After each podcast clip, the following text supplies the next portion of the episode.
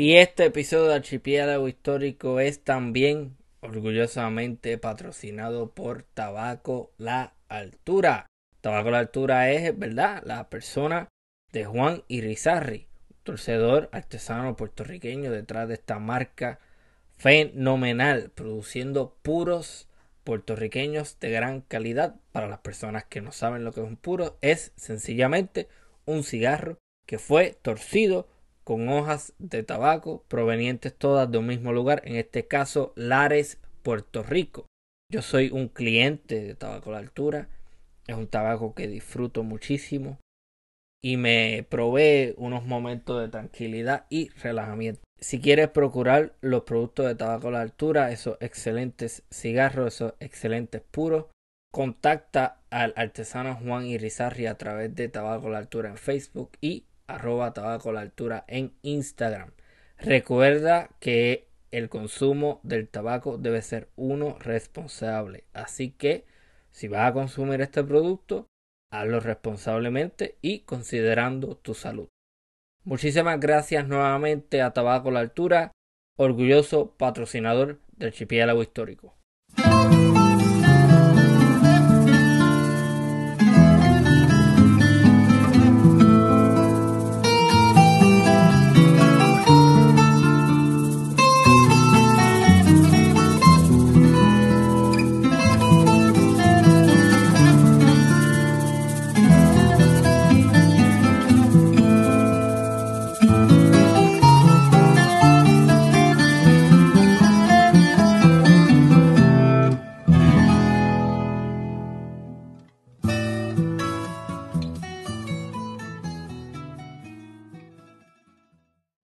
Bienvenidos y bienvenidas a una nueva edición de Archipiélago Histórico. Mi nombre es Ramón González Arango López y en esta ocasión tengo el gusto de conversar con Cristina Cortés. Saludos, ¿cómo está todo? Hola Ramón, es un placer estar acá. Yo soy Cristina Cortés, soy la invitada de hoy y estoy con mucho placer de estar acá. Eh, no, el, el, placer es mío. Este, he tenido la oportunidad de leer este, varios poemas de Tawantinsuyu y también hemos hablado anteriormente, eh, ¿verdad? Planificando el episodio, así que estoy bien contento y estoy esperando eh, tener una conversación bastante interesante contigo esta mañana. Para las personas que no conocen a Cristina Cortés, por favor, háblanos un poco sobre eh, tu trasfondo y tus intereses académicos, por favor. Bueno, uh, ¿por dónde empiezo? Pues yo soy una persona que me gradué, me gradué de Bachelor's Degree en, en Literatura, Historia y Estudios Latinoamericanos, con énfasis en estudios indígenas y estudios irlandeses y en Bachelor's. Pero más adelante me fui al Masters, después de un año de sabático de break, después de un año me fui al Masters en University of Washington, Bothell, para estudios creativos.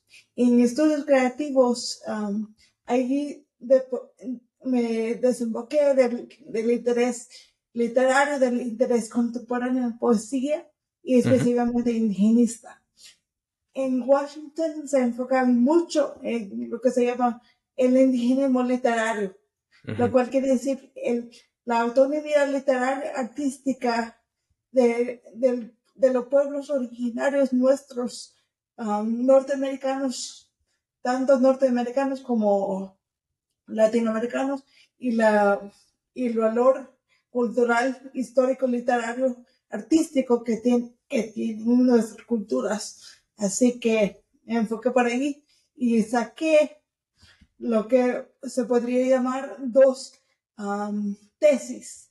Saqué la tesis de primaria, que era la tesis de, estudios sociales de, de sobre, sobre discapacidad, sobre mi vida como, con discapacidad y el ámbito social en que se encuentra uno. Y también y también el tópico de la historia la historia indígena de, la historia de las Américas desde el punto de vista indígena en un libro en, en un proyecto que se, que se llama Jaguar, que de hecho es de donde sale el título del libro que usted mencionó, Tahuantinsuyo, poemas, poemas de los tiempos de los incas, que es un libro bilingüe um, en, en, poemas. Pues con ese background, um, creo que creo que se creo que se entiende por um, por eso creo que se entienden mis intereses académicos, pero para más eh, detalle, yo soy yo soy abogadora social de los derechos de, de gente con discapacidad aquí en Massachusetts y también soy um, también soy también soy estoy también estudio constantemente el indigenismo literario y artístico como mencioné antes. Ok. Eh, hablemos de Tahuantinsuyo, porque yo estaba leyendo esos poemas y me parecen que son bien místicos y me parece que tienen el poder de transportar a uno a unos tiempos pasados. Eh, me gusta mucho la forma en que están estructurados y que siempre al final, por lo menos los que pude tener la oportunidad de leer, eh, como que es, es eh, resaltan la el, el hecho de que muchas de estas civilizaciones, a pesar de que han sido eh, atacadas con mucho ímpetu, eh, muy dañadas, sobreviven. Entonces, usualmente se ve eso en los comentarios o en, o, en los poemas que tocan, eh, vamos a hablar sobre estructuras arquitectónicas como, ah, la pared de tal lugar, pasó esto, pasó esto, construyeron una montaña encima de mi templo, pero aquí estoy, resisto. A mí esa idea me gusta mucho. Sí, sí, pues en los poemas, en los poemas de Tahuantinsuyo, Tahuantinsuyo se enfoca en dejar que los, los, um, los, las, las piezas arquitectónicas, las, las reinas, hablen como, como si fueran los, los narradores del poema, de los ah. poemas, como se llama en inglés, the speaker of the poem. So, eh, los, los um, narradores son los son las mismas piezas arquitectónicas y son las mismas um, piezas que, que, dicen su statement contra la resistencia um, histórica cultural el asalto mainstream de, de la cultura contemporánea que quiere mayormente erradicarlos, borrarlos. So, ellos resisten en, en decir su narrativa. Entonces, en estos poemas, mi objetivo fue, um, otra vez estaban diciendo, es parte de un proyecto más grande que se llama Jaguar, que habla de el indígena, el indígena a lo largo de la historia en las Américas y Tahuantinsuyo es la penúltima parte del libro en que habla de la historia de Perú. Todas las, todos los poemas hablan consecuentemente de, de las regiones que conocemos, um, como por ejemplo en Norteamérica, conocemos toda la historia por ahí y también conocemos, por ejemplo, las, um, las cosas legales que hicieron para borrar el derecho, eh, quitar, quitar las tierras, quitarle las tierras a los indígenas de acá y en, Canadá. Entonces, en Canadá, en Canadá por supuesto. Y más, más, adelante habla de Latinoamérica, tocó lo de Tenochtitlan, Teotihuacán, um, tocó lo de los mayas de Guatemala, tocó, del genocidio y más adelante habla de Tahuantinsuyo. Ahora Tahuantinsuyo es la parte sobre la región del imperio inca que se llama que llamaba tal y cual suyo. So, es una forma de encapsular en este libro la historia de, de del imperio inca de, de, la región de Perú, um, que actualmente se conoce como Perú, pero Tahuantinsuyo fue también, um, incorporó parte de Belice, incorporó parte de Chile, parte de Ecuador, parte de ciertos otros países que ahora, ahora conocemos con diferentes nombres, ¿no? So, Tahuantinsuyo es la, la, recapitulación, la recapitulación de la historia inca desde el punto de vista indigenista, donde las mismas piezas hablan, pero además de hablar, ellos remarcan, remarcan la importancia de la historia indigenista, aunque los propios indígenas, los propios indígenas no están hablando, están, están hablando de las estructuras que dejaron.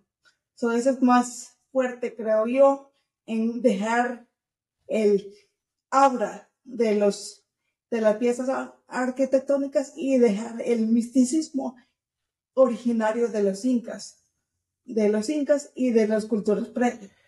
Porque los incas son parte, parte de una cadena de culturas arqueológicas que, que, hay más que los incas. Um, anteriormente había los, los chavín, los, uh, los, los de Cerochechín, de diferentes lugares, entonces, los incas son los, son los, son el apex de la cultura ah, indigenista en esa región.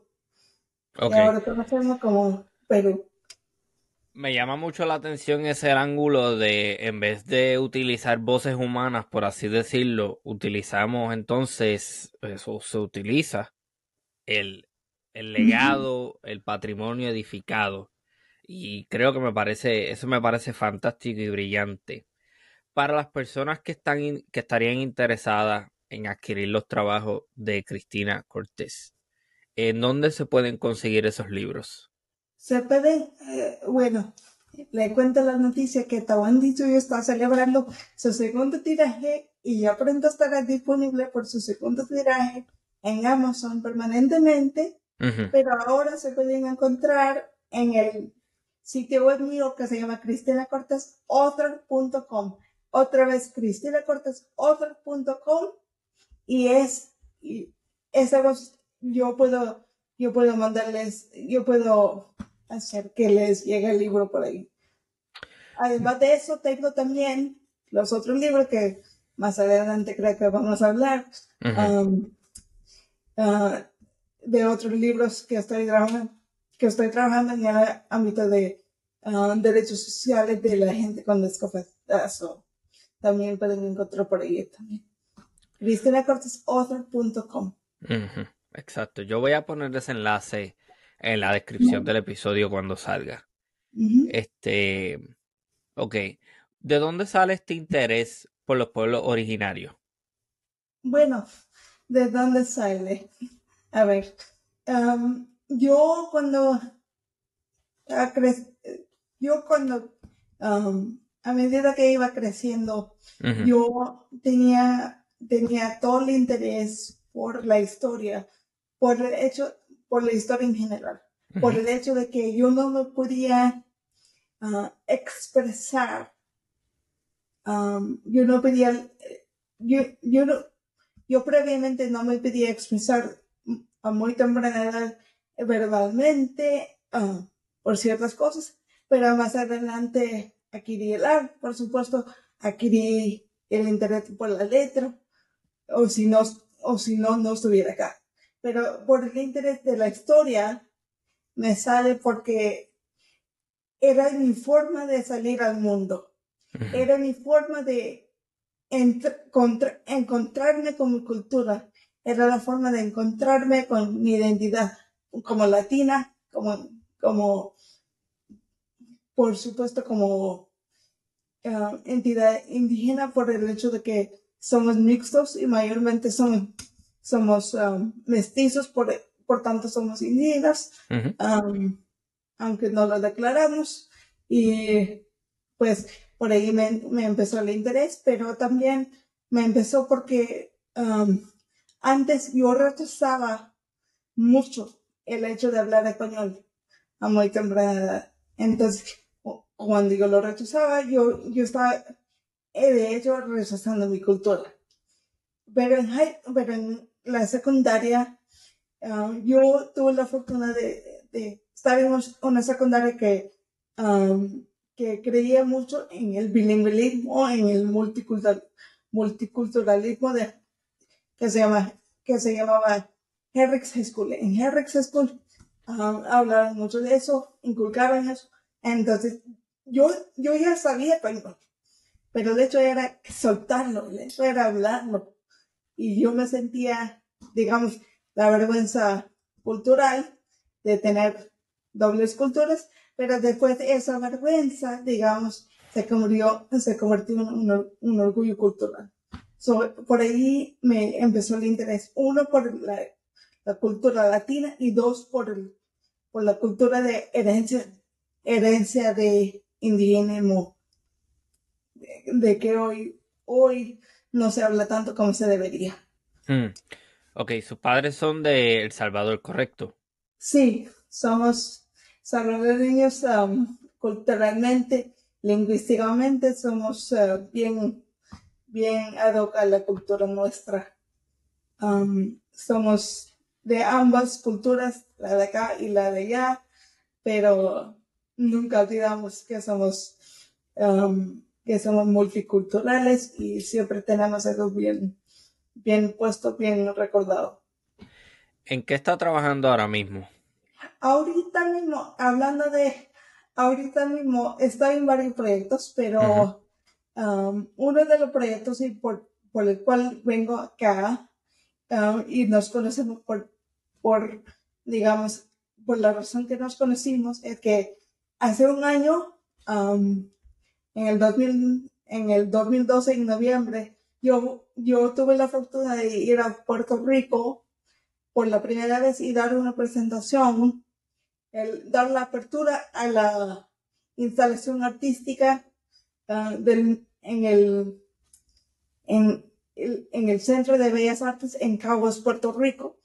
Yo di esa apertura y pues en mi charla hablé de la importancia de los códices aztecas y mayas um, y tanto, tanto fue el impacto de esa charla que todo el mundo me, me, me hizo, hizo preguntas después y yo, yo estuve guiando, guiando a la gente en la, en la, en el, deleite de los, de los códices que teníamos ahí. No teníamos los códices como tal, pero teníamos réplicas de los códices. En la réplica se puede ver eh, el arte, la cultura y todo lo que representaba los códices. Ahora, algo que dije de los códices fue esto, fue que el indígena, el, la sabiduría, la importancia de los códices es que en los códices tenemos el pasado que no podemos, uh, que no podemos recapturar. Entonces, en, en estudiarlos, estamos, estamos reencontrándonos con una cultura que ahora mismo se ha puesto a la periferia del mundo actual. Y estamos reencontrándonos con las raíces las culturas antes de que antes de que vinieran los españoles, antes de que vinieran los ingleses, los europeos en general y buscaron a, eh, a dominar, a, a, mezclarse, obviamente por el hecho de ser mixtos. Nosotros somos eh, somos producto de esa mezcla, pero mayormente buscaron a, dominar, a conquistar, no hay de otra forma de decirlo, y borrar la cultura que ya estaba aquí. Actualmente se habla de la tierra, la tierra nulos, la tierra que no, que no tenía nada. En latín se dice eso de, de las Américas, de antes. Entonces, ahora estamos, estamos reencontrando que no había tal cosa como ah, tierra vacía. Estaba llena de culturas, estaba llena de, vibrante de culturas. So, ahora lo que yo decía en, ese, en esa charla fue que la sabiduría de antes es ahora lo que tenemos que estudiar para, para entendernos como como descendientes de esa cultura y descendientes del producto de la conquista. So, para reconciliarnos con el hecho de, de la conquista y recapturar la cultura original. Eso es lo que yo hablaba. Me encanta esa palabra, reconciliar, porque creo que eso es exactamente lo que necesitamos. No es este simplemente echar a un lado ese evento histórico que sí pasó, que fue la conquista y fue la intervención europea. Eso no podemos invisibilizarlo tampoco, tenemos que aceptar que ocurrió, pero también tenemos que reconciliar eso con las culturas de nuestros pueblos originarios. Así que me encanta esos comentarios que está haciendo y coincido con ellos completamente. Sí, te voy a mencionar algo. Si estuviéramos eh, con esa cultura original, no estuviéramos hablando español. Sí, ciertamente. el hecho de hablar español es, e, es, el hecho de, ser producto de, la conquista. Estuviéramos hablando maya, pipil o estuviéramos hablando sortí de Guatemala, lo que sea, estuviéramos hablando de otra lengua, otras lenguas completamente diferentes. Y actualmente estamos hablando, pues, estamos hablando español, la lengua de la conquista, lo cual quiere decir que no es, somos indiscutiblemente producto, de la conquista, pero somos también producto, cultural de la mezcla cultural que se tuvo en ese tiempo. So, eso no se, puede, no se puede negar, o de hecho no se puede negar que estamos hablando español, porque si lo estamos. Sí, no, exactamente. Eso, eso es exactamente lo que estaba tratando de expresar, de que no, no podemos negar eso. Simplemente hay que trabajar con lo que tenemos y recapturar, reconciliar.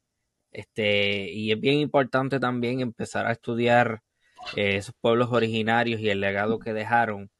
Em, eh, yo personalmente estoy trayendo muchos indigenistas aquí, muchos arqueólogos, y estoy tratando de darle luz a muchos temas que generalmente no tienen participación en el, en el las conversaciones en el público, en el debate público. Eh, y eso es lo que trajo mucho al proyecto de archipiélago histórico y realmente creo que estos, estos proyectos independentistas, estos proyectos independientes mm. um, deben, deben ser más parte de la cultura general y deben ser más como parte del vocabulario de hoy en día, porque si usted lo piensa así, um, yo, yo solo aprendí del indigenismo en la universidad, en la universidad del Masters. So, anteriormente en la secundaria, en la primaria, se hablaba como, como pie de nota. Se hablaba como algo periferial. Y ahora en el Masters me encontré que, que no hay una cultura literaria vibrante, hay una cultura um, que se llama, que se llama obviamente, um, que se llama precisamente, no obviamente, precisamente se llama la, uh, el, el, nacionalismo literario. No, no es algo tribal, es algo que tiene que ver directamente con las tribus, con la cultura de las tribus, pero tiene que ver más, más bien con la cultura ancestral de los indígenas de hoy en día y los, y los aliados indígenas que no son de sangre mayormente indígena, pero son aliados de estudio, como nosotros, por ejemplo, somos latinos, pero aquí en los Estados Unidos, en los Estados Unidos, somos mayormente reconocidos como latinos. Entonces, somos aliados a este movimiento. Entonces, yo como indigenista de estudio, indigenista de, interés histórico, yo me alineo con eso y encuentro un montón de comunidades um, por acá um, que no son que no son solamente vestigios de la cultura de antes, son instituciones bien fuertes de la historia y de la cultura indígena que actualmente está renaciendo acá.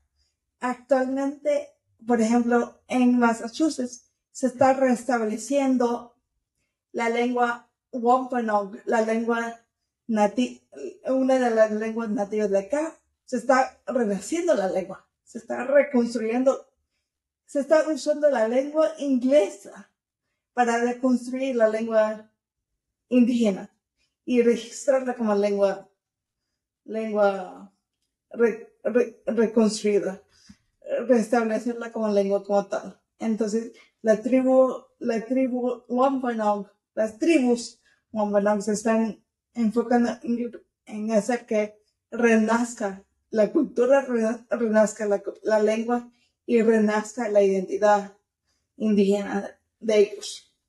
Y ah, hay ah. otros que están haciendo eso también. Ok, hasta donde tengas conocimiento, ¿cuántos individuos eh, son parte de esta comunidad, de esa tribu que menciona? Bueno, bueno, yo no puedo decir de números, pero hay varios pockets. Por ejemplo, en um, Cape Cod hay un pocket de esa cultura. En Boston, muy fuertemente está establecida uh, el centro cultural, uh,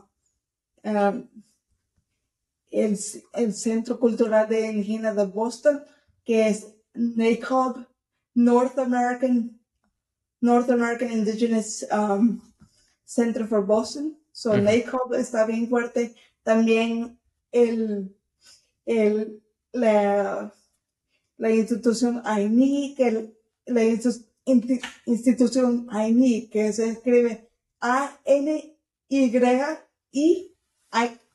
A-N-Y-N-I,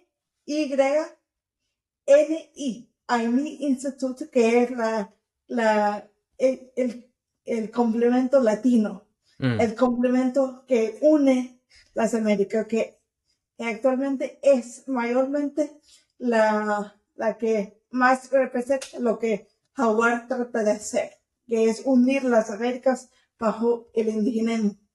Entonces, cuando yo fui con ellos en, un seminario de hace dos años, um, yo solo fui participante de oyente ¿verdad? Pero en ese, en ese eh, seminario, en ese festival, me encontré que, que hay, hay dos, hay, las dos, las dos instituciones indígenas que están luchando para remachar la cultura indígena como tal y están también, también adaptándola a la vida de hoy, en que la están haciendo um, en tipo de seminario, en tipo, en, términos de, seminario, están haciendo ah, estudios académicos, están lanzando libros, todo lo que se dice académicamente, están haciéndolo para decir que, que el indigenismo no es simplemente algo de la historia, es algo de la academia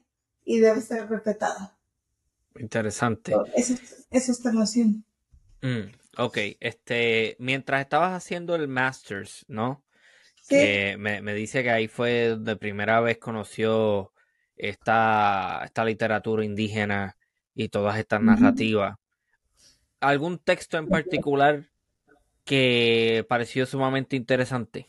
Bueno, no le puedo hablar de un texto nada más, pero le puedo hablar de, de del, del, eje literario de los textos.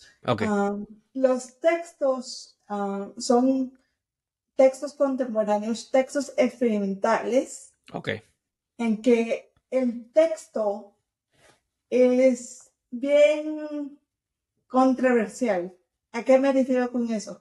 Me refiero a que no hay puntuación, puntuación correcta, no hay puntuación, uh, la puntuación que acostumbramos, no hay gramática convencional, usan la lengua indigenista lo poco que lo poco que pueden eh, que pueden recapturar lo usan fuertemente usan más arte usan más texto visual arte visual que el texto se convierte en imagen um, y ciertas cosas así um, usan textos históricos históricos como textos de base que argumentan con el texto, lo borran, lo tachan, lo manipulan, lo mueven, lo usan para hacer sus propios textos. Y en ese, en ámbito de usar el texto y, y alterarlo y usarlo. Um, Jaguar y Tawantinsuyo usan la técnica que se llama um, el estilo gótico de, de la literatura, que es el estilo gótico no es, no se trata de lo gótico como que conocemos, de Drácula o algo así. Se trata de la, de una literatura que rechaza la cultura con, la cultura común de una narrativa común. Por ejemplo, en este caso, se rechaza la cultura ah, imperialista se rechaza la cultura colonialista. So, ¿cómo, se, cómo, cómo se hace eso? ¿Cómo se hace eso? Volviendo al mito, volviendo al mito, volviendo a la historia, volviendo a la historia familiar indígena, volviendo a la, a la técnica oral. Um, creo que Tabandisuyo se presta para eso, se presta para eso mucho porque en el primer poema que se llama encontrar, encontrarás mi cara, el mismo Dios, el mismo, la entidad, eh, la entidad de el Dios con cornillos que, que, se convierte más adelante en, en Viviracocha, eh, usa, usa gramática que, que no tiene fundación, las I son, son de minúsculas, las las, um, los pronombres son de minúsculas, usa más um, gramática de, de el, del dash, ¿cómo se dice? Del dash y... Sí, el guion. El guion, sí, el guion largo. Usando el guion largo es como usar, es como decir, en vez de coma, que es europeo, usar el guion quiere decir pausa de respiración. So, cuando tú dices dash, como en el caso de Emily Dickinson, por ejemplo, el dash es un respiro largo, es un um, aliento largo que uno hace,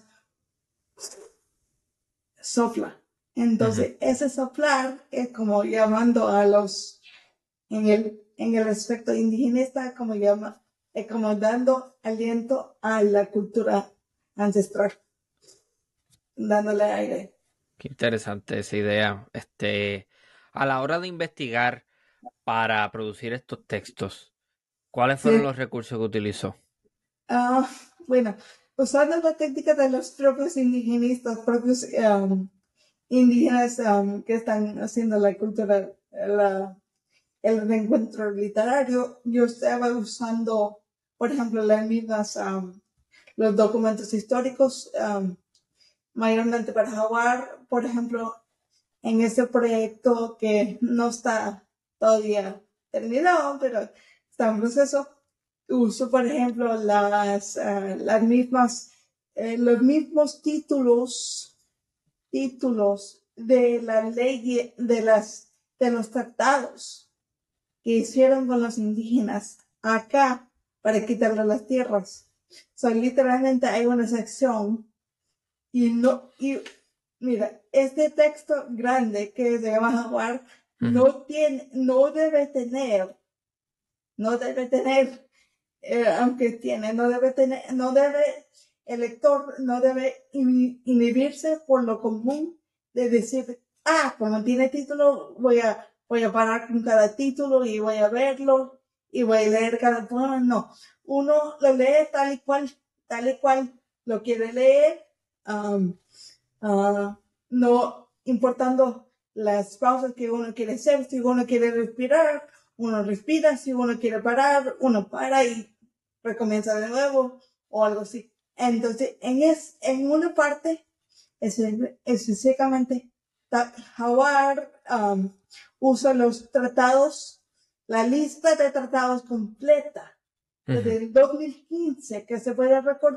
recorrer y recordar en el gobierno que tiene el gobierno desde el 2015 um, de todos los tratados históricos va tal, tal, tal, tal y, y dice la fecha, um, pero cuando uno lo oye, cuando uno lo oye, no, no, no necesariamente se se lee. Pero cuando uno, uno lo oye, por ejemplo, yo uso una tecnología para leer que se llama Cursor. Como una persona, como, perdón por este paréntesis, pero se tiene que decir. Claro, sí. Como yo soy una persona con discapacidad, uh, yo no puedo leer físicamente. So, como leo a través de digital, a través de Kindle, a través de audios y eso, y eso. Pero cuando tengo que estudiar algo, yo uso una tecnología que se llama Kurzweil 3000. Esa tecnología me ayuda visualmente a no perder, a no perderme, a no perderme en el texto y subraya o subraya o enfatiza la cierta línea en que estoy. Ah, esa línea, mis ojos se enfocan y no se tienen que perder. Y si yo me canso, yo solo oigo, nada más. Pero cuando está leyendo la aplicación, eh, por, ejemplo, cuando esa aplicación lee, eh, lee Jaguar y lee los tratados, lee como si fuera rack, lee como si fuera un rack. Um, lo lee seguido, sin pausa, uh, hasta que uno cree que, que la máquina se va a cansar. Pero la máquina obviamente no se cansa, pero se siente la, la agitación de, de el constante repetición de los nombres. Por ejemplo, hay ciertos tratados que pasaron tres veces, que son lo mismo, pero diferente fecha. Hay, por ejemplo, Sock and Foxes, Sock and Hay los Foxes eh, fueron una tribu de, del sur que se llaman se llamaban en español los zorros. La tribu de los zorros ah, fue una de las, de las, de las que participó mayormente en las guerras, que actualmente no se recuerda, pero los Foxes, por ejemplo, tuvieron tres tratados. Los Foxes Treaties fueron uno de, los tres siguientes que seguido que se hicieron. Solo tres veces, es, tres veces repite, saquen Fox tal fecha, tal fecha, 1800 algo, 1800, uh, repite todas las fechas, todas las fechas. Entonces, cuando termina, uno siente que, wow, fue un montón, fue una avalancha de, de tratados, pero de eso se trataba, porque tratados tras tratados estaban literalmente ameliorando, están, están tratando a remover, y esta es la palabra, remover la cultura, las tribus indígenas a reservaciones. Y ya no, ya no se habla de, la de las reservaciones, porque las reservaciones fueron un hecho de tratar de tratar de colonizar culturalmente a los indígenas desde niños desde niños a adultos, en que la cultura se perdió. La cultura con esos, con esos niños se perdió. Y la cultura y la memoria cultural del, del, las, las escuelas residenciales todavía se siente como tan fuerte como el holocausto. Fue un holocausto cultural. Y no estoy exagerando por decir eso. Fue un holocausto cultural. Era como Ah, el genocidio maya en Guatemala. Era tan, tan fuerte culturalmente, tan fuerte educacionalmente que cristianizaron a la fuerza a los niños y obliteraron la cultura, la cultura indígena en ese tiempo. Mm. Y hasta ahora que se está reclamando la cultura indígena. Ok, eh, mencionas algo bien importante y son las escuelas residenciales. Eso me recordó algo y, por eso es que lo estaba buscando rápidamente. Hay una película canadiense del 2017 que se llama Indian Horse. Indian Horse, caballo indio. Este, y habla sobre esta colonización que sufrieron las comunidades indígenas en Canadá, porque lo que hacían eran que sacaban a los niños de las tribus los metían en estas escuelas residenciales, Este, y, lo que hacían era que los obligaban a aprender inglés y olvídate tú de tu, de tus costumbres, olvídate de tú de tu religión, olvídate tú de tus ancestros. Tú vas ahora a comportarte y hacer como nosotros queremos que tú te, te comportes. Este, Indian Horse no necesariamente sobre las escuelas residenciales, sino este, eh, también tiene otros temas como el tema de la pederastia en, las escuelas, que también es protagonista.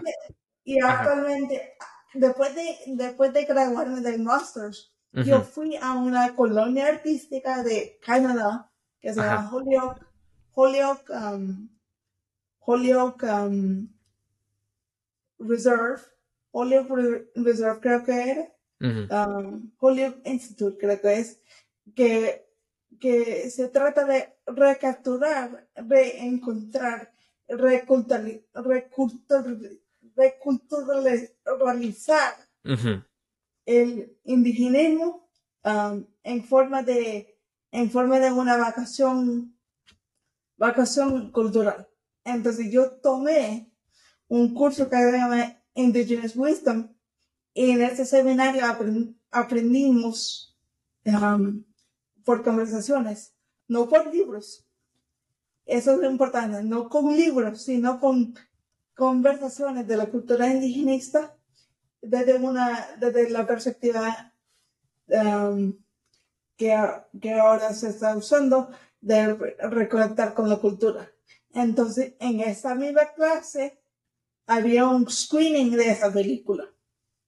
Y todo el mundo, todos los, todos los que están ahí que tenían herencia indígena hasta que lo, que lo vivieron por un pariente o vivieron por un abuelo o, un primo o ellos mismos quedaban con lagrimones en las, en las, con lagrimones y llorando, llorando, llorando. Y yo, y yo dije, aquí no se va a dar la conversación porque está bien, está bien crudo, está bien, está bien reciente el dolor aún hasta, hoy se siente el dolor, entonces dije yo, no se va a hablar, no se va a discutir, porque para, para esta gente, para esta gente en particular era muy fresca, era muy fresco el dolor. Entonces yo, a ver esta reacción, a ver ciertas imágenes, y que dije yo, wow, con razón es tan fuerte, que yo, que yo me di cuenta también, también el indigenismo tiene que luchar contra, contra el, contra el borrar la memoria. Um, este... Y eso es lo que hace la cultura, la literatura indigenista y la, y la literatura de Jaguar, la literatura también de y trata de reclamar la cultura indigenista tal y cual como la puede. Eh, hay un dato que quiero aportar. Estas escuelas residenciales de Canadá, eh, tengo entendido que la última cerró en el 1998. Sí. O sea, esto no fue los otros días, o sea, esto no fue hace tiempo, esto fue los otros días, que por eso es que el dolor es tan palpable como está mencionando, porque esto es un proceso que hasta muy poco fue que vino a terminar, pero es palpable, todavía está ahí. Eh, hay otra serie que me gustaría mencionar para aquellas personas que estén interesadas en estos temas. Hay una serie que lamentablemente fue cancelada. Sin embargo, los, este, las temporadas que hay son buenísimas. Y si le interesa mucho, pues puede leer los libros porque está basada en unos libros. Se llama Trickster. No sé si has escuchado sobre esa serie. Trickster. Sí, esa es canadiense. No, no creo que lo he oído, pero me, espera muy bien porque el trickster en la cultura indígena se puede tratar de un conejo, se puede tratar de un de una araña, lo que sea. Um, es cualquier animal local que parece tramposo se llama trickster en la, en la cultura indígena y en la mitología indígena. Y los tricksters, tanto como, tanto como la cultura indígena de acá, como la cultura indígena de Latinoamérica, son los, son los portadores de la cultura. Es bien interesante para mí solo oír el nombre que trickster puede representar algún tramposo pero un tramposo bien, bien, bien culturalizado. y entonces esa cultura esa cultura que aporta es la cultura que nos define, es la cultura, por ejemplo, en Puerto Rico se habla de Anansi en la, en la mitología puertorriqueña. Anansi fue el, um, el trickster de allá en que portó toda la cultura que, toda la cultura, toda, toda la lengua, todas las, todas las culturas, todas las artes. Um, en el mito mismo dice, el jarrón de la sabiduría le dio todo, todo el poder a él para darles a todos los, a todos los humanos la cultura que hoy vivimos, que hoy se vive en Puerto Rico, que hoy se vive en, los pueblos indígenas y todos los pueblos originarios. Um, solo porque tenemos un Trixer no quiere decir que tenemos una sola cultura, pero los Trixers, los Trixers, los Trixers mitológicamente son bien, bien importantes. Son los embajadores de la cultura. Y pues, por eso importa mucho importa mucho recapturar la cultura y remarchar y también, también como se dice, reescribir la historia que nunca se contó. Interesante. Bueno, pues creo que entonces sembré la, el interés en, en esa serie Trickster, que es una eh, serie canadiense. Eh, a lo mejor la ves pronto y me, me dejas saber qué piensas sobre ella. Este, Tal vez. sí. Ok. Ah. Me habían mencionado recientemente que estabas trabajando con las culturas indígenas en Puerto Rico, que no solamente son de Puerto Rico, porque sabemos que los indígenas se esparcían por todas las Antillas y que tenían presencia en más de... No es esta idea que nosotros tenemos hoy día que está solamente hay una nación por isla, no, no, no. Eh, eh, esto, esta gente se movía por todas partes y tenía presencia en diferentes lugares. Háblanos un poco más sobre eso, por favor. Bueno, ese proyecto es un proyecto naciente que me tuve la fortuna de, cuando yo estaba en, Puerto Rico, encontrarme con la, con la directora de del museo, del museo Ana Meléndez del, del Turado. Ana Meléndez, Ana Meléndez del Turado Um, y ella, que se llama Irene, Irene, um, la doctora Irene me, se interesó mucho por Tabanitsuyo y dijo, yo quiero algo igual para Puerto Rico, para el hallazgo, para el hallazgo de la cultura hueca que encontramos en Vieques. So, ella me, me, me dio la pauta del proyecto y, yo lo estoy trabajando, pero no es, no, no tengo algo definido, pero tengo algo bien, bien um, mentalmente estructurado en, donde voy a contar en cierto momento la historia en reversa. En reversa. Desde, eh, yo estoy pensando en contar la historia en reversa. ¿A qué me refiero? A contar la historia um, de Puerto Rico actual hasta volver a la cultura que no se, que no se define mucho, que es la cultura hueca, um, que es la originaria de, de, esta área de Pieques y de Puerto Rico. Entonces quiero ir para atrás, desde ir para atrás, desde, desde el, el anexo de Puerto Rico a los Estados Unidos hasta ir para atrás, totalmente para atrás, hasta encontrarme con los restos arqueológicos de la, de la y hacer que los hallazgos mismos hablen en cierto modo. Interesantísimo. esa es la idea, pero esa, esa es una idea naciente.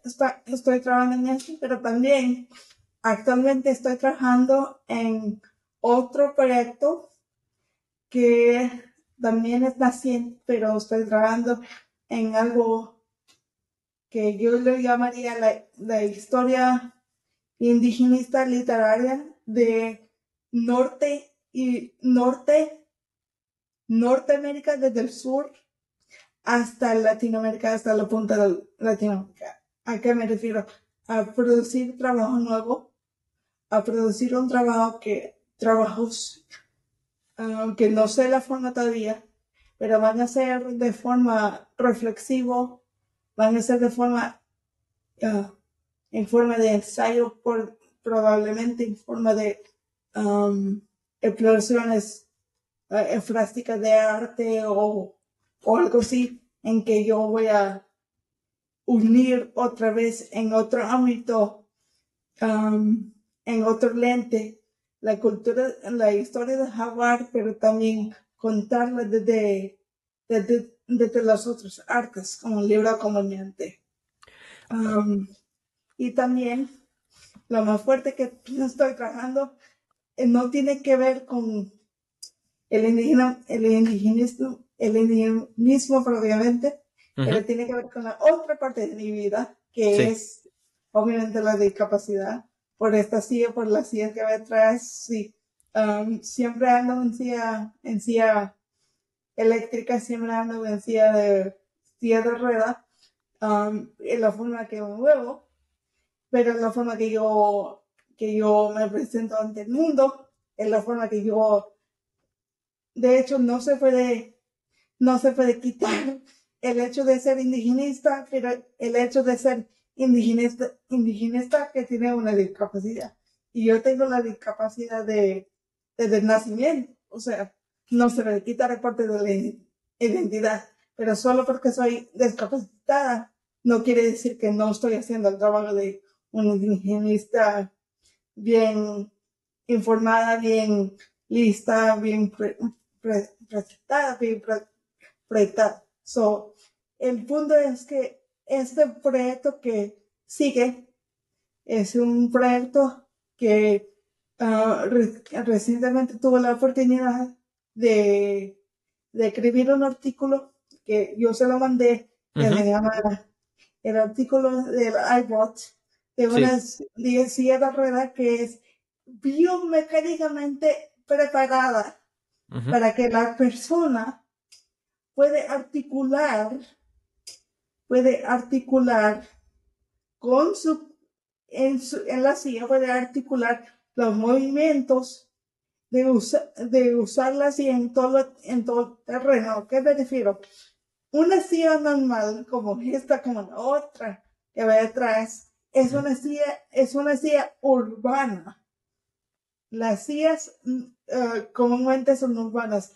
¿A qué quiere decir con eso? Que solo sirven, mayormente para, para ambientes urbanos, casas, casas afuera, estar en la calle, por ejemplo, pero no sirven para los, los, ah, los, los ámbitos que Latinoamérica representa. Latinoamérica es uh, típicamente, históricamente rural, y por ejemplo, los sitios arqueológicos, estas sí no pudieran pasar por ellas. Um, so, esa otra silla es urbana, es, es multiarticulada, lo cual quiere decir que, que permite que uno se puede, se puede, puede usarlo en tierra, puede usarlo en arena, puede usarlo en nieve, en roca, cuando roca no, no roca, no roca grande, pero roca, no, roca sí, um, en ciertos sitios, ¿verdad? Puede, puede usar esos, puede estar en esos ambientes. El ambiente, un ambiente que usualmente las personas, las personas ambulantes que ambulan pueden caminar sin problema pueden usar sin problema, pueden estar en un ambiente rocoso mayor, rocoso, un poco rocoso y pueden estar bien. Por ejemplo, en este silla yo no puedo, yo no puedo montar, por ejemplo, en la arena. Yo no puedo andar en las playas de, de los sitios donde estamos viajando. Por ejemplo, en ciertos sitios donde hay playa, yo no puedo andar en la playa. Yo tengo que estar en el boardwalk en esta silla, esta silla permite que yo ande en, en, las, en las playas, en la en nieve, en la tierra, en los sitios arqueológicos, si necesito ir a sitios arqueológicos, En el futuro yo no sé, pero me va a permitir hacer eso. Y, y actualmente no lo puedo tener porque tengo, ya tengo esta, o no puedo tenerla de inmediato, ¿verdad? Pero es que estamos, estamos trabajando y el artículo que lancé es el primero de varios en que yo puedo decir que están trabajando en lanzar una CIA, la misma CIA, mejorada, de tal forma que puede inclinarse para atrás y tilt para atrás. El tilt para atrás es esencial para nosotros porque nos ayude a contrarrestar las, el aspecto de las de los dolores de, de las espaldas y mayor dolores de andar sentado todo el tiempo. Entonces, entonces puede mejorar ciertas, ciertos dolores. Entonces, yo, probando la silla por primera, primera vez, usualmente no uso tilt, pero dije yo, en la silla normal que tengo, pero como, como está en, ese, en esa silla y está en rocas o, o arena o ciertos otras, um, otros terrenos, me di cuenta que yo sí necesito tilt para aguantar el, la vibración de, de, los, de las rocas debajo de las redes. Entonces necesito tilt. So, lo que estaba haciendo, eh, lo que estoy haciendo es escribiendo los artículos. Voy a estar posteando en Facebook, por ejemplo, de, de las, del foro entero que hicimos, de diferentes momentos, diferentes habilidades que tiene, y en que yo estoy proyectándome para, para um, un posible, un posible partnership con ellos en que yo puedo ayudarles a hacer que esta silla llegue a más gente, hacer que esta silla llegue a más gente, hacer que mm. esta silla llegue a ser un, una fuerza dentro de la comunidad, no sea algo periferial. Yo siempre, me parece que yo siempre ando buscando lo periferial para hacerlo notorio.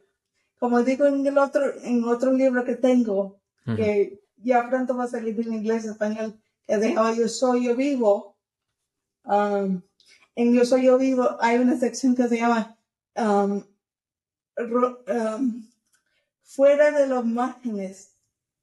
Y, y siempre yo estoy trabajando para hacer todo, hacer todo lo que hago y hacer todo literariamente, académicamente posible para sacar temas que son parte de, la cultura actual, como el indígena, con la, discapacidad que usualmente no se está hablando, que ahora están regresiendo, para sacarla fuera del margen social fuera del margen de el social media buzz que se ha, hoy en día.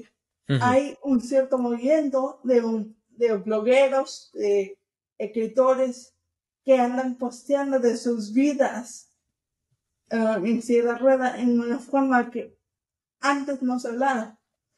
Um, antes no se hablaba. Tenemos la ley de A, tenemos la ley de acceso, pero no se habla acerca de las vidas que actualmente vivimos. Se habla de, los servicios, ¿verdad?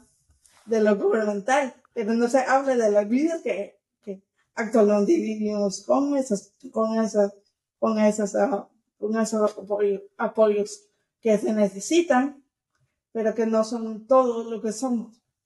Um, pero yo soy más más que esta silla, pero soy más que esta silla, pero tengo que moverme en esta silla, o, de, o de lo contrario, no me puedo mover.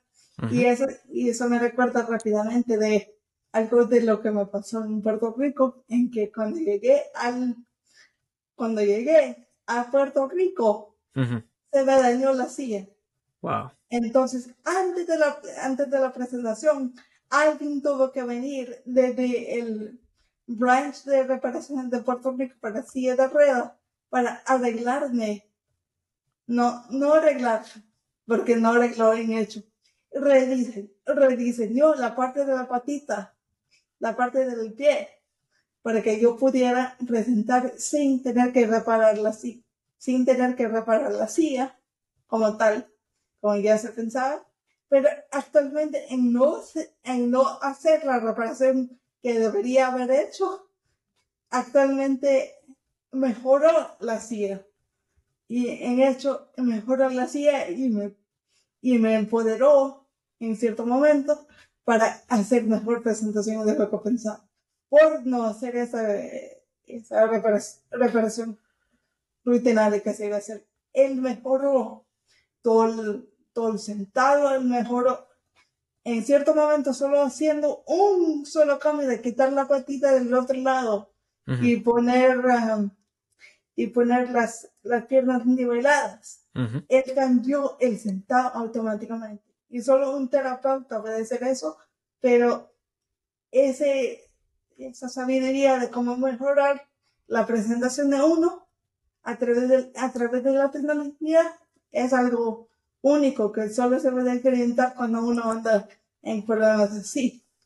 Entonces yo ando haciendo eso y en ese momento vi la presentación y resultó lo que resultó y digo, yo, qué bueno que se me dañó, qué bueno que se me dañó, qué malo que sigue, que sigue, que sigue dañando las sillas, pero qué bueno que se me dañó porque me mejoró algo que necesitaba hacer mucho más mejor y actualmente me presenté mejor, me, presento mejor uh, el, el día de solo. Me hizo bien que se me dañó, pero al principio parecía como, uy, sí. porque de todo que pasar esto. Y siempre pasa algo cuando uno viaja, pero eso no quiere decir que no debe viajar uno en silla de ruedas. Um, debe viajar, pero pues, debe estar con el consentimiento que hay cosas que se van a dañar. Ok, eh, me vienen varias cosas a la mente. Este, sé que estás teniendo interés en trabajar con las culturas indígenas que habitaron lo que en el pasado se llamaba Boriquén, que es Puerto Rico. Eh, voy a estar pasándole los contactos de un grupo de arqueólogos que están haciendo unas investigaciones actualmente en Puerto Rico. Están trabajando con unos restos, eh, unos restos humanos milenarios que se encontraron y también le voy a estar pasando este, un, la investigación que fue publicada en un journal de arqueología. Este, entonces, vamos a ver si se puede hacer algo y si tiene la silla, pues se va a poder desplazar a ese lugar sin ningún problema. Que eso es lo, eso es lo, eso, eso es lo bonito de esa tecnología también, que en este caso no solamente cumple el propósito de ayudar la movilidad y el transporte a lugares que no son tradicionalmente incluidos dentro de, esa dinámica para las personas con discapacidad, pero que también en este caso funciona para ir a yacimientos arqueológicos y trabajar y, participar en ese proceso investigativo y crear, que eso me parece que es muy importante. las contribuciones que están haciendo eh, son realmente bastante grandes. Así que eso, eso me parece fenomenal. Uno no se debe, uno no se debe, no se debe olvidar de sus puntos de, de, conexión. Por ejemplo, yo no me, yo nunca me olvido que el punto de origen de todo este estudio académico, de todo este estudio literario, de todo este estudio um, indigenista, es, es la Universidad de, de Washington. So, yo estoy constantemente conectada con ellos, ¿verdad? Esperando el momento cuando les puedo decir, oye, ya tengo libro de, de ya tengo libro de Jaguar, um, podemos hacer un reading o algo así, o podemos hacer una, una lectura, un seminario, lo que sea que, lo que sea que se les ocurra, yo, yo me puedo unir, lo que sea. Nunca uno se debe olvidar de sus puntos de contacto entonces, los puntos de contacto son puntos de ah, divulgar esta información. Claro. Eh, por ejemplo, por este medio, por los otros medios, por los artículos, ah, por todos los ensayos. es algo, algo que se debe hablar. Todo, todo lo que uno es, es parte del paquete de lo que uno es. Solo porque yo soy una persona con discapacidad no quiere decir que no hago algo hago otras cosas más.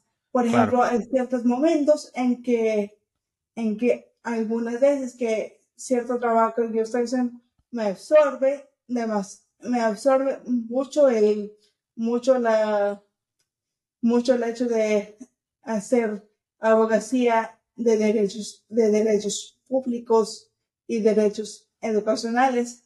Me absorbe, pero se tiene que hacer porque en cierto momento se habla de los libros, en cierto momento se puede hablar de el estudio indigenista, en cierto momento todo apoya lo otro. Entonces, una cosa no es independiente de, de lo otro. Yo tengo que presentarme tal y como soy y decir, la única cosa que me puede parar son las, actualmente, hoy en día son las gradas. Um, porque si hay gradas, no puedo ir a cierto lugar. Um, pero eso es algo interesante del iBot también. Porque el iBot es la única silla que yo conozco de los Estados Unidos que sube las gradas. So, actualmente las sillas de rueda no suben gradas. Hacen todo lo que uno necesita con el cuerpo, pero no ayuda, pero no, mayormente no ayudan a accesar ciertos lugares inaccesibles. So, so, en ese momento, en estos momentos, hay que lidiar con la inaccesibilidad, pero hay que hacerlo porque hay que hacerlo porque entonces, ¿cómo que uno va a trabajar? ¿Cómo que uno va a trabajar en hacer todo lo que hace? Porque puede ser podcast, puede ser YouTube, puede ser lo que sea, pero ¿cómo va uno a trabajar?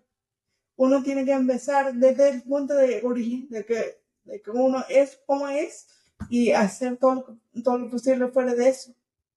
Ok. Me interesa que hablemos sobre el discrimen, porque eh, nosotros conversamos anteriormente y me habías mencionado que el hecho de ser una persona con discapacidad ha hecho que otros académicos o otras personas no se hayan acercado porque asumen que no cuenta con la capacidad de hacer el trabajo que está haciendo. Así que eso es bien importante que lo toquemos. Por ejemplo, brevemente le cuento que que uh, usualmente gente con condiciones um, no hablan, no pueden verbalizar. Y el hecho de hablar es un mismo desafío, es, es el desafío más grande que hay contra mi, contra mis discapacidad en mi caso. Es un acto de, de, de desafiar las expectativas de la, de la comunidad médica clínica de, lo que decía. Esta, esta, este, esta criatura no va a llevar para nada. Esta criatura solo va a vivir, solo va a existir, no va a ser. Entonces, la, la, el pronóstico de mi vida fue muy, muy brutalmente básico y el acto de hablar, el acto de mover, el acto de, de, o sea, yo no puedo subestimar el acto de, de actualmente sentarme. El acto de sentarme me permite moverme, lo cual me permite mover la silla, lo cual me permite mover ciertos momentos. Entonces, entonces, solo porque uno está en un silla de ruedas, no, solo porque uno tiene una discapacidad y no puede expresarse en, la, en el modo usual o el modo que uno espera o tiene un, un, impedimento de habla o no habla bien cierta lengua o algo. Si alguien no habla bien, si alguien no habla, no está expresando en la forma común, uno no, uno no debe, no debe discriminar basado en eso que, ah, la persona no puede porque no, no se puede expresar de una forma común. Ahora, yo, cuando estoy en ámbitos sociales, yo tengo que ser bien, bien juiciosa en, meter, en internet con personas porque en, en, en empezar conversaciones porque la gente se tiene que acostu no, se tiene que, uh, alis no, como digo, se tiene que acostumbrar al otro timbre, al otro timbre eh, de, del habla de que uno posiblemente tiene. Por ejemplo, yo puedo hablar perfectamente en inglés español y italiano también. O sea, pero alguien lo oye diferente porque tengo diferente respiración, tengo diferente modulación de, de palabras, tengo diferente, diferente forma de moverme. Um, entonces, el cuerpo mismo cambia la forma de la voz. Entonces, la voz cambia, entonces la persona no está, no está acostumbrada a eso. Pero cuando uno se acostumbra, ya, ya se sobreentiende. Por ejemplo, um, la primera vez que nos hablamos no fue en el evento del café, que, nos conocimos en el evento del café de, de el Latino Center, sí. Fue por email. Y usted me, me escribió. So, so, me pareció bien chévere en que usualmente yo, aquí le doy el crédito personal a usted, que usted usó una forma común de negocio, que es el email, que la mejor forma de hablar con una persona con discapacidad sin saber quién yo era. Hmm. O sea, me, me, estaba oyendo, ¿verdad? Me estaba oyendo en la presentación, me estaba conociendo académicamente, pero usted no sabía la, el, la, extensión de la manifestación exacta de mi discapacidad y actualmente no conoce mayor, mayor cosa, solo conoce la, la académica, la estudiante que está detrás, que está expresándose culturalmente, expresándose académicamente muy bien por el hecho de tener otros medios de hablar. Por ejemplo, algo que siempre voy a comentar es que es muy, es muy ad hoc al tiempo que estamos hablando en podcast. Porque podcast de hoy en día, aunque no tenga traducción, aunque no tenga subtítulos, um, el hecho de hablar en audio a otros le hace accesible el contenido que actualmente a veces no pueden leer físicamente. So, ¿qué se trata?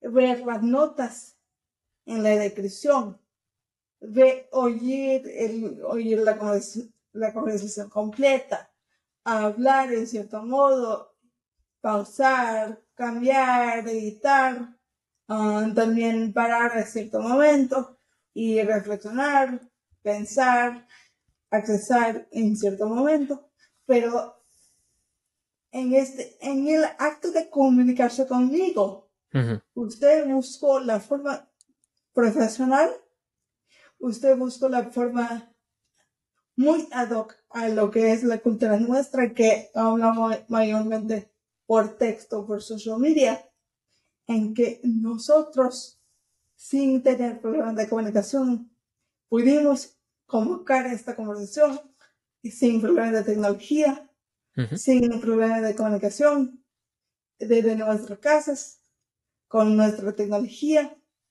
que tenemos los mismos micrófonos, que tenemos la misma la misma tipo de computadora, diferente computadora, el la tecnología que, que, se necesita. Tengo, tengo varias cosas que mencionar y gracias por los comentarios que estás haciendo, pero la razón por la cual yo me comuniqué por correo electrónico es porque se fue rápido de, la actividad. Si no, yo me hubiese acercado como quiera y hubiésemos conversado. Sí, y, le cuento, rápidamente la, la razón que me fui es que el mismo día, el mismo día, usted puede ver el YouTube video, cuando usted busca Cristina Cortés y puede buscar el video. Sí. Um, el mismo día, en uh, el mismo día, desde el carro, en el mismo momento que yo terminé la charla, yo tenía que estar, yo tenía que estar en el aire en YouTube con la Casa Cultural de, El Salvador de Washington, D.C. inmediatamente me tenía que ir a otra, a otra charla hablando del libro. por eso me fui tan rápido y dije, tengo que irme de aquí. No tengo, tengo interés en tal persona que era usted, pero no puedo, no puedo, no puedo convocar ni un minuto más porque me tenía que ir, porque me tenía que ir a preparar para el carro y, y hacer la reunión desde el carro porque no tenía oportunidad de regresar, regresar a la casa. Pues... Cinco minutos antes de, antes de la charla, terminé la charla del café. Pues yo, yo lo que hice fue que apunté el nombre. Ok, Cristina Corte. Después hice una búsqueda, vi el correo electrónico, ¡pum! escribí. Eh, otra cosa bien importante que me parece bien importante, es sumamente importante que haya mencionado eso. Eh, el podcast es excelente para personas que, como menciona, quizás no tienen la habilidad física para poder leer. Eh, sin embargo, también yo estoy produciendo contenido visual por YouTube para que puedas no solamente escucharlo, sino verlo. Y también me estoy preocupando por generar transcripciones o sea, eh, eh, lo que se llaman eh, los subtítulos, para que si usted tiene problemas de, no puede escuchar bien, tiene problemas de audición, pues usted va, pum, entonces lo tiene y ahí está la transcripción y lo puede ver.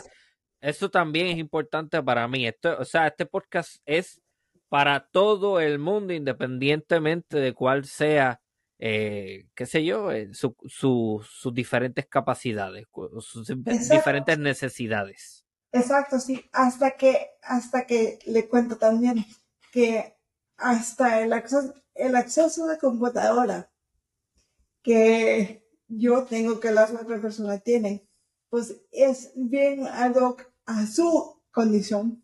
Hay ciertas personas que usan múltiples lectores, múltiples lectores electrónicos como yo, con el, la tecnología que le mencioné, de Cursor y otros, pero también hay personas, por ejemplo, que no, no videntes, que, que usan la computadora, pero oralmente. Entonces, la computadora misma le habla y ellos le dicen, abre Word, abre aquí, abre allá o mandarle un email a tal persona.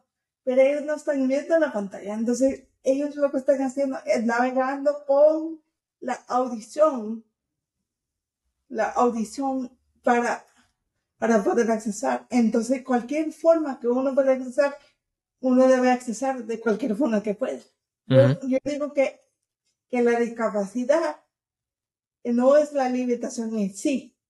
Sí, yo tengo sí, yo tengo Ah, una condición que me inhibe moverme independientemente, pero me muevo con el ayuda de otros o con la silla de ruedas o cuando la silla no puede, pues yo me, pues yo me proyecto a través de Zoom o algo así, o hago esto o hago el podcast o hago tal cosa.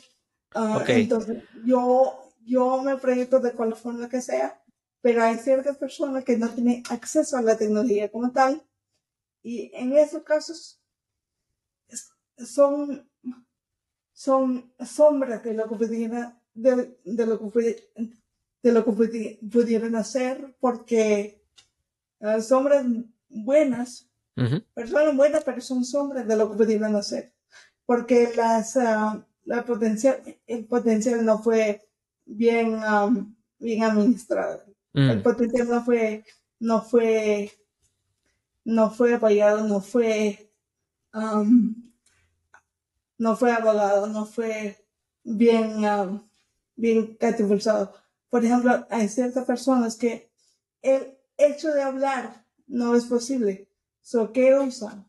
Usan la máquina del iPad para que el iPad repita lo que ellos escriben para hablar. Entonces la tecnología no es, no es un device nada más para hacer trabajo para comunicación es un hecho de comunicación. Y a veces hay que pelear, hay que pelear por esas personas porque, por ciertas personas, porque en la sociedad no se, no se entiende que a veces la, la, la, la comunicación por, por iPad, por señas, es otra lengua. es otra cultura, es otra forma de expresar, es otra lengua. So, ellos están hablando, aunque no, no están hablando típicamente. Tiene que, bueno, yo tengo el ejemplo perfecto. El ejemplo perfecto en este caso sería Stephen Hawking. Stephen Hawking, el física, no hablaba. El físico, sí. No habla. no, no hablaba. Cuando él estaba trabajando y tenía la condición de ALS, que es la condición más fuerte dentro de, la comunidad de nosotros, que la comunidad que, es, que lentamente va comprimiendo el cuerpo, lentamente va, va atrofiando el cuerpo, lentamente va comiéndose, literalmente comiéndose la habilidad de una persona de hablar, de comunicar, de, de hacer cosas, de mover, de mover ciertos movimientos, de hacer movimientos independientes. literalmente todo lo que tenía, todo lo que tenía era el acto de mover el dedo. Y cuando eso se fue también, que eventualmente se fue, era mover el cachete con, con, con una camarita, con, el, con una camarita que, que estaba en el anteojo de él. So, esa camarita le pudo, le pudo leer los comandos del cuerpo para, para poder escribir lo que él tenía que decir y él, él, apareció, él apareció haciendo lectures, haciendo seminarios, haciendo actos, actuaciones, por ejemplo, en Star Trek. Um, si usted busca Star Trek, Stephen Hawking, ahí está.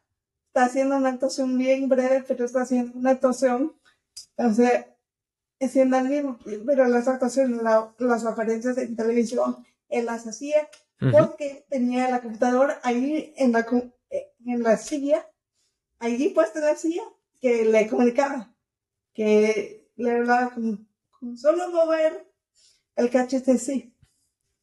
El cachete, hinchar el cachete, por ejemplo. Hay ciertos momentos, movimientos, hay ciertos, hay ciertas cosas que uno tiene que sacarlas para saber cómo comunicarse. Cualquier forma que sea posible. Ok, eh, hay, algo bien importante que quiero que toquemos. Generalmente las personas eh, sin discapacidad, y vamos a hacer esta aclaración también, eh, la discapacidad es siempre una posibilidad en la vida de todo ser humano. Eso es otra cosa que aquí hay que mencionar. Que usted no necesariamente tenga una discapacidad ahora no significa que en un futuro lo pueda tener y también hay que este, clarificar que la discapacidad se manifiesta de diferentes formas. Puede ser desde una enfermedad como la que está mencionando, pero puede ser también la inhabilidad de mover eh, las extremidades o una discapacidad que, que, por ejemplo, no escuchar o no ver. La, el rango de discapacidad es bien variado, pero usualmente las personas que no tienen discapacidades suelen acercarse a aquellas personas que sí las tienen desde una actitud de lástima. ¿Qué nos puedes decir sobre eso? Ah, la actitud, bueno, esto es muy delicado, porque en inglés tenemos en, um, en los Estados Unidos y en Europa tenemos una actitud más, um, más de abogado, más de abogadoras. En cambio, en ciertas culturas, ah, en ciertas culturas, todavía tenemos la cultura de la lástima, que es la cultura de dar el diezmo para que se mejore, dar ciertos, dar cierto dinero para que se mejore, los teratones, como actualmente se hacía en el pasado también, los teletones de Jerry Seinfeld, por ejemplo. Um, hay cierta actitud de lástima en ciertas culturas um, que la cultura de, lástima no nada más que decir tengo miedo y no sé cómo actuar. Entonces, en vez de actuar como, en vez de actuar con lástima, deben decir, mira, quiero, quiero hablarte, pero, pero no sé cómo hablar. No sé cómo comunicarme. porque tengo miedo. Si uno admite que tiene miedo, si uno admite que, que no sabe, es mejor que decir, ay, que lo siento que esta situación. Qué valiente eres por hacer esto. Qué valiente. Perdón por la, por la brutalidad del asunto, pero qué, qué valentía ni que nada. Yo, yo y otra gente hemos tenido que lidiar con el cuerpo que tenemos porque no tenemos otra opción. A veces hay días que decimos, uy, no quiero estar lidiando con esto hoy, quiero, quiero simplemente estar, estar tomándome un break, estar tomándome un día de relax, de no hacer nada, de no trabajar. Y hay ciertos días que, por ejemplo, ayer, que yo dije yo, literalmente por, por prepararme para hoy, no quiero hacer, no quiero hacer nada que tiene que ver con inglés. No, no quiero hacer nada que tiene que ver con mi historia. Porque si hago algo me voy a, me voy a, me voy a llenar de, llenar de ideas y quiero que salga natural así como está y así como está saliendo hoy. No quiero salir de, con ideas de tocar ciertos puntos. Yo sé que eh, lo vamos a hacer bien y lo estamos haciendo bien. Estamos tocando cada, cada tópico que nos toca, ¿no? yo dije, no quiero hacer nada, voy, no quiero hacer nada histórico, voy a trabajar en todo, lo que necesito, pero voy a trabajar light para estar listo para, para estar listo para mañana y darme al 100% a esto. Um, hay ciertos días que yo tengo que planear que, ok, hoy va a ser un día de la familia, ¿qué qué cosas, qué cosas vamos a hacer afuera que tengo, que tengo que listarme para em, asegurarme que la silla no me falle. Y asegurarme para que esta silla no se me queje de ¿por qué te saliste de tal forma? ¿Por qué te moviste de tal forma? Porque la silla misma se queja de cierto movimiento que yo hago de, de mover la silla en ciertos lugares. Entonces, me pita, me, me pone alertas, no debo moverte en esta, en este ámbito porque no tengo esto, no tengo la conexión electrónica, tal cosa, la batería está baja cualquier cosa que pueda pasar. Uh, digo yo, tengo que listarme para salir, tengo listarme para preparar, tengo que listarme para ciertas cosas. Hoy para hacer esto tenía que listarme para o sea, levantarme normalmente, pero tenía que listar la cámara, tenía que listar aquí, tenía que preparar, preparar el, el iPad que tengo aquí en caso que había algo, un resource que tenía que mencionar, lo tengo listo, aquí lo tengo listo, la cámara está bien, el audio está bien, eh, tenía que prepararme, o sea, el hecho de prepararse para un día normal. De una, con una silla de ruedas no quiere decir que tiene que no tiene que preparar para cosas que no son no son esperadas, tiene, que preparar en caso que la silla se dañe o se queje o algo le pase y qué vaya a hacer en, en, ese caso.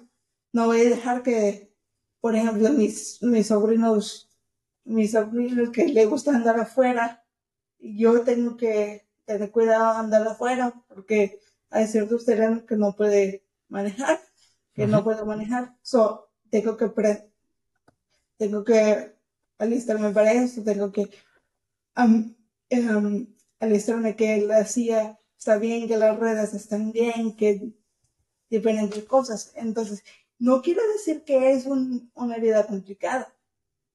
No es una vida complicada, simplemente es otra vida con otra rutina, que todo el mundo tiene su rutina, que uno tiene que, que, que um, prepararse para ciertas cosas que pueden pasar que alguien en ciudad no se tiene que preocupar. Por ejemplo, cómo subir a un bus, cómo ir con el carro, cómo asegurar que el carro, que lo que está bien en el carro, que no me, que no me muevo, que está bien puesto, que la silla no se debe, que hay ciertas cosas que yo que yo tenía que listar para hacer ciertas actividades que, ah, que no se me quejaba, que no se me molestaba silla para ciertas cosas. Um, so hay que, hay que prepararse, pero no hay que estar, ay, tengo que hacer esto, tengo que hacer lo otro. No, no es algo del otro mundo. Es así como cuando se le falla la computadora, ya tiene que ser, reempezarle de nuevo. Así, así es. prepararse para todo, pero estar listo para todo.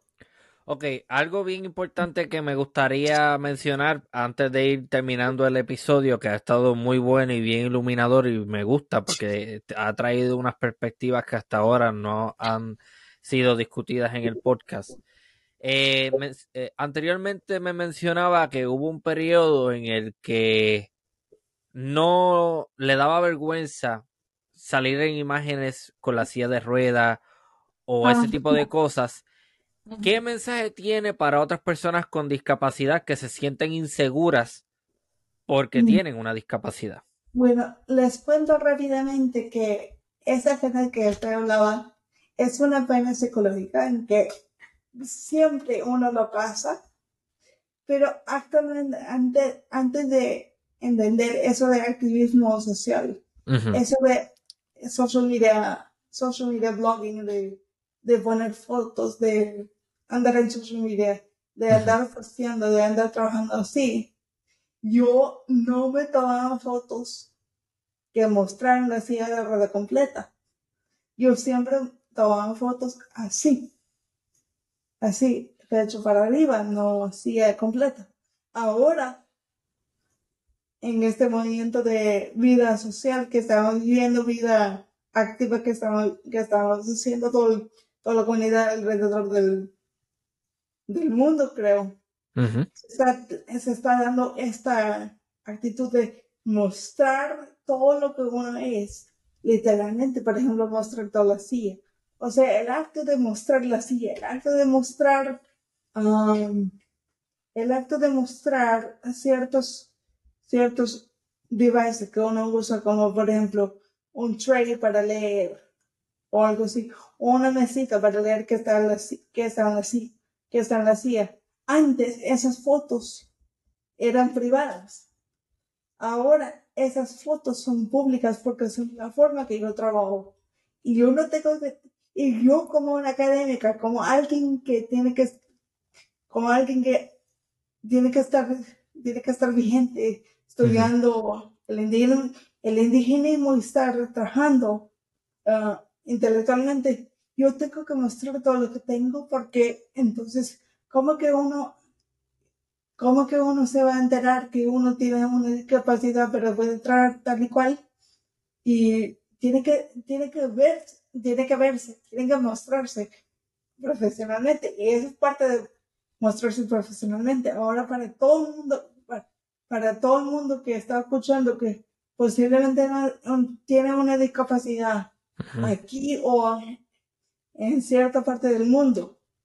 Les, les digo esto, la discapacidad no es, no es el final de una vida.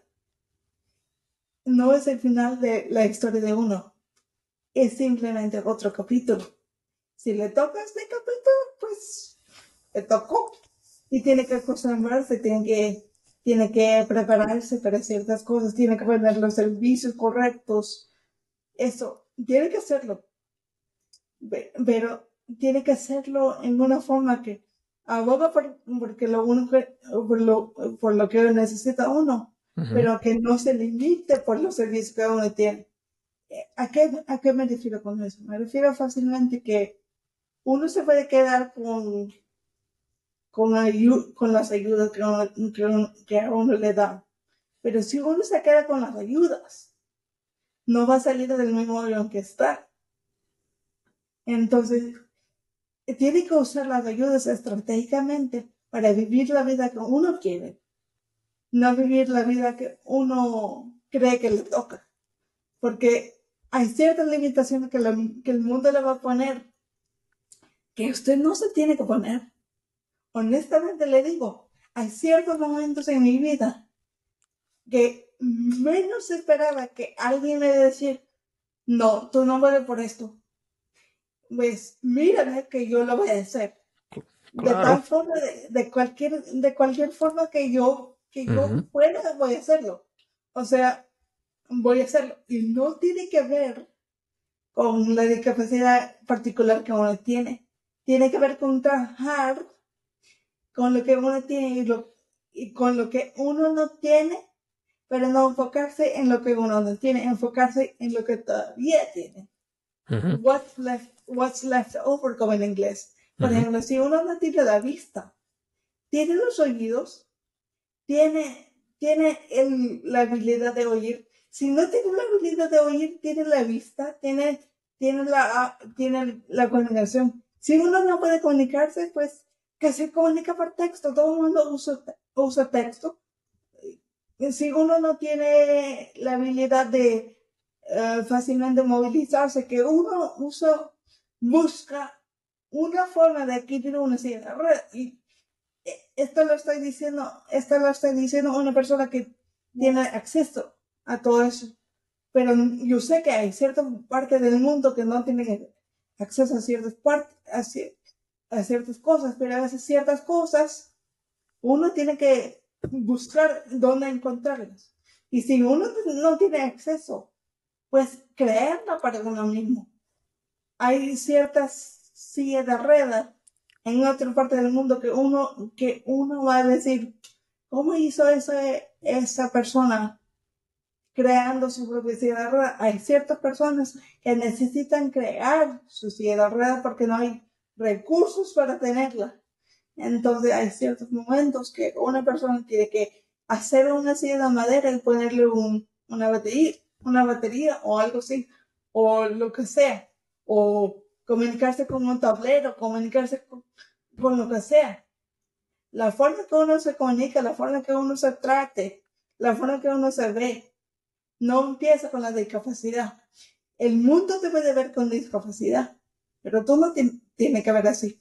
Usted no se tiene que ver así. Usted se tiene que ver tal y como es, pero también ver el potencial que hay una persona que ya que estuvo, que estuvo sin discapacidad, pero ahora sos la misma persona que siempre fuiste, solo en diferente cuerpo, no solo en diferente cuerpo. Excelente. Eh, a mí eh, ciertamente concuerdo con todo lo que está mencionando y, también añado, eh, no tener una discapacidad no significa que usted no cuenta con unas limitaciones. Eso, eso también es bien importante aclararlo y de nuevo, que usted no tenga una discapacidad ahora no significa que en un futuro no la pueda tener. Hay que ser bien empático y no se puede uno estar acercando a personas con discapacidad de una, con una actitud de pena, porque eso, eso es como que humillar y eso es eh, tener una actitud superior. Así que yo por lo general siempre que lidio con todo tipo de personas, yo los trato como mis semejantes, no, no hay ningún tipo de, de actitud de, de, tú eres menos a mí o algo así, porque realmente eso, eso no es la actitud correcta eh, para comunicarnos en este mundo. Eh, nuevamente, eh, CristinaCortezAuthor.com para las personas interesadas en adquirir los trabajos y estar al tanto de las próximas actividades. Sí, me pueden escribir por ahí, pueden ordenar discos, lo que sea. Excelente. Bueno, muchísimas gracias, Cristina Cortés, por haber participado en este episodio de Archipiélago Histórico. Mm, muchas gracias por tenerme y espero estar aquí de vuelta en el futuro y siempre para, todo lo que necesite, para algo que necesite, yo estoy disponible. Seguiremos en contacto, seguro que sí, definitivamente. Bueno, y, voy a estar próximamente enviando la información que mencioné. Y nada, eh, Muchísimas gracias nuevamente y esto ha sido una nueva edición del Archipiélago Histórico. Hasta la próxima.